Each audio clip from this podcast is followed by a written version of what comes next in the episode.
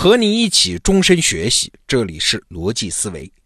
前几天的节目啊，我们讲到了大熊猫，但是呢，有一个话题还是意犹未尽呐，所以今天继续和你聊大熊猫。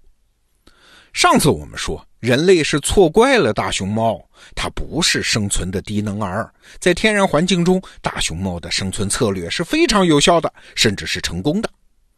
但是今天呢，我们又得把话说回来。它的生存策略再有效，那毕竟是在天然环境里啊。现在哪还有什么天然环境？到处都是人，环境毕竟在变呀。你原有的生存策略不能适应新环境，这叫啥？这本身就是物种被淘汰的原因嘛。所以大熊猫在结果上把自己的种群数量搞得那么少，它仍然是一个失败物种啊。但是慢着，我们印象中啊，大熊猫是非常珍惜的动物。但是过去几十年呢，全球野生大熊猫的数量从最开始的一千多只，增加到了现在的接近两千只。请注意啊，不是圈养的，是野生的呀。那大熊猫在世界自然保护联盟里面划定的那个濒危的等级，也从濒危动物从这个级别下降了，降到了哪儿？降到了易危，就容易出危险的那个级别。但如果你了解一下人类社会对大熊猫的喜爱程度，我敢说啊，已经没有什么危险可言了。那请问，现在的大熊猫还是失败物种吗？你可能会说，这不算吧？这不是因为过去几十年人类保护了它吗？中国人为保护大熊猫花了多少钱啊？这可不是大熊猫自己生存能力的结果，所以它仍然是个失败物种。你说的也对，但是跳出来一想呢？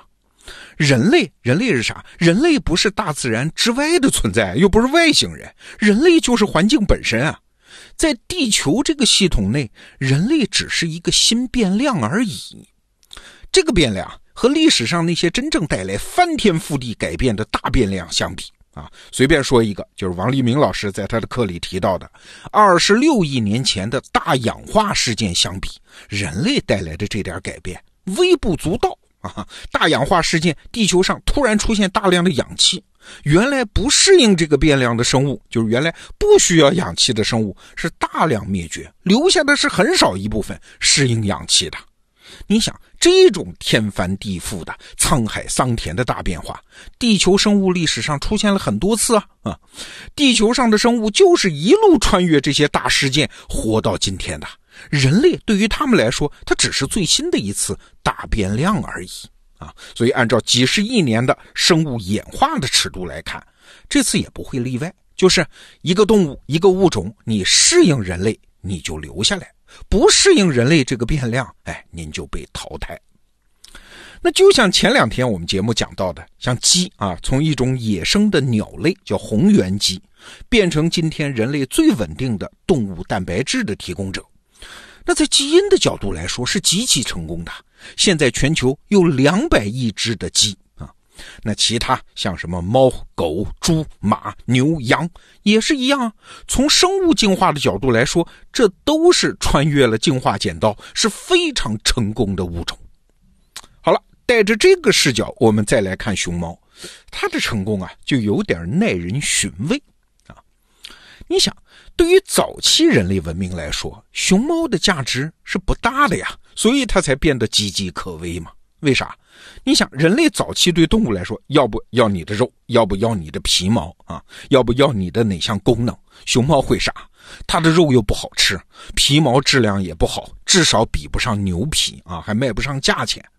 那在野生状态下的大熊猫呢，还经常下山闯入村庄，踩坏庄稼啊！甚至有村民看见熊猫闯进人家里吃家里的那个铁锅。当然了，人家熊猫不是为了吃铁锅了，而是舔锅上的盐分啊！所以村民还给它起了一个名字，叫食铁兽，就是一种吃铁的野兽。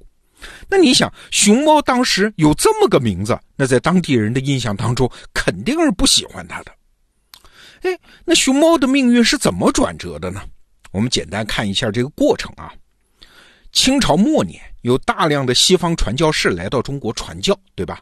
有一位法国的传教士在四川的一户农民家里，就发现了一张熊猫的皮，哎，觉得很独特，就花钱把它买下来，然后寄回给了法国的博物馆。这博物馆的人一看就全部惊呆了。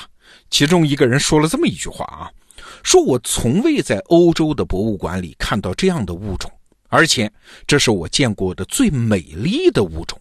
也许它将成为科学上的新发现。”请注意啊，这句话里可不是只有科学，他们可不是为了一个新发现的物种而兴奋。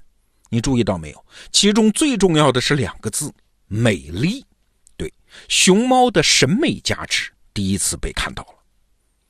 那很快啊，这熊猫的美这个风潮很快就席卷西方世界。美国芝加哥的菲尔德博物馆花了很大的价钱组织了去中国的探险队，那是在旧中国啊，而且他们请的人名头很大的是美国前总统西奥多·罗斯福的两个小儿子啊。结果在中国真的就成功猎杀到了一头体型巨大的成年熊猫，这熊猫就做成标本，然后运到美国展出。哎，芝加哥的菲尔德博物馆名声大振啊。到了一九三六年。这已经是抗战前夕了。纽约的一位女服装设计师叫哈克利斯，她带领探险队在四川抓到了一只熊猫的幼崽，啊，小熊猫就偷运出了中国。那偷嘛，这当然是不光彩的事儿。但是你猜怎么着？他在美国那可是光彩的不得了啊！他和熊猫还在路上，这岳阳电报早就把消息传遍了美国。所以，他的轮船在旧金山码头靠岸的时候，正是一九三六年圣诞节前的一天。美国人在码头上举行了盛大的欢迎仪式，还为他们一行人安排了最豪华的旅馆的套房，召开了隆重的欢迎晚会。啊，就为迎接这只小熊猫。这只熊猫后来被送到很多美国城市展出，所到之处无不引起轰动。后来，熊猫到了芝加哥动物园啊，你猜怎么着？第一天就有五点三万人买票专门来看熊猫。人类自从有动物园以来就没有这样的盛世啊！这个记录其实直到今天还没有被打破。你想，五点三万人什么概念？中国北京的故宫一天也就接待这么多人呢。那一周，芝加哥动物园的门票收入把全年的财务支出都给覆盖了。你想，一九三七年那是什么时候啊？那个时候的美国还在经济大萧条哎，但是人们为了看熊猫，美国人还是挺舍得掏钱的。后来的事儿你就都知道了啊，整个西方世界，甚至整个人类世界都那么喜欢熊猫啊。在抗日战争期间，中国的国民政府哎，就为了感谢美国的援助，赠送给美国一对大熊猫。新中国建立之后，尤其是中美建交之后啊，你看那个尼克松夫妇一到中国，第一站就是去北京动物园看熊猫啊，所以中国政府也赠予了美国一对熊猫，分别叫星星和玲玲啊，这也是历史上著名的熊猫外交。后来的事你更知道了，熊猫的魅力在全世界没有任何人能挡得住。哎，说到这儿，你有没有觉得奇怪？大家为什么这么喜欢大熊猫呢？是所谓的保护野生动物吗？哎，比大熊猫更濒危的动物多了去了，它们怎么没受到这样的保护嘞？所以原因只能有一个，就是熊猫的样子实在是太可爱了。我们这儿不说可爱啊，我们就说理性的话。你想，大自然当中，只要是那种需要父母照顾才能长大的动物，它基因里面一定有这样的设置，就是对自己的幼崽有一种天生的爱。啊，没有这种爱，这个物种是延续不下去的。我这是在说谁啊？就说人类嘛，人类不能例外嘛。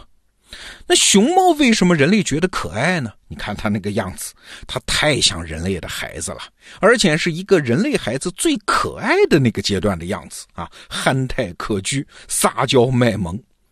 所以熊猫是啥？熊猫是全人类的宠物观赏动物，它扮演了全人类的孩子的形象。这是啊，自然界给我们人类预先置入的一段自动执行的程序，被熊猫瞎打误撞的赶上了，正好落在它身上。熊猫长成这样，它又不知道自己可爱啊。那问题又来了，为什么熊猫老家在中国，但是对它喜爱是从西方社会开始的呢？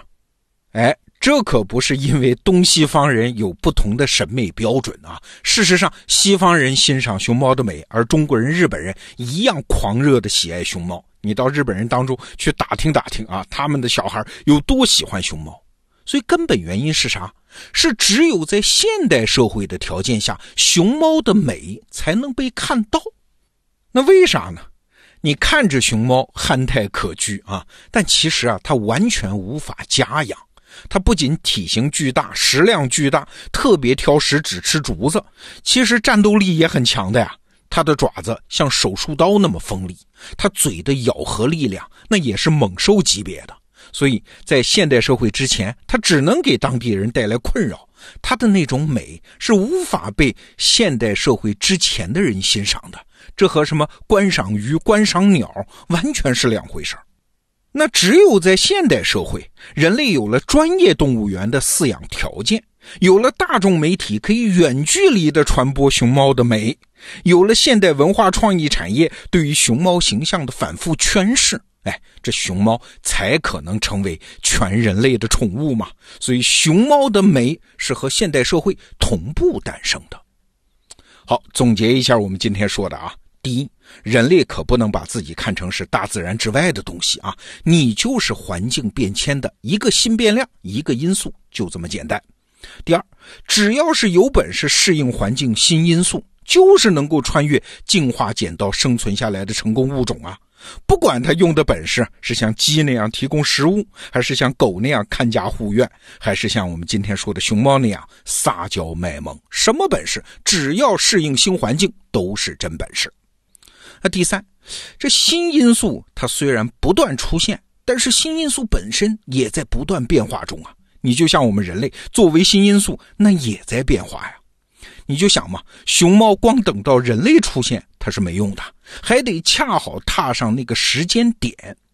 你可以想象一下啊，如果人类社会现代化的过程再迟上个一百年、几百年，也就是说，动物园和大众媒体的出现再迟上个一百年、几百年。这熊猫今天还在不在，可就不好说喽。所以啊，总结今天说的啊，任何物种活下来，可能都是三个因素俱全啊，叫会适应、能等待和好运气。好，这个话题我们就聊到这儿。明天是周末，罗胖精选，再见。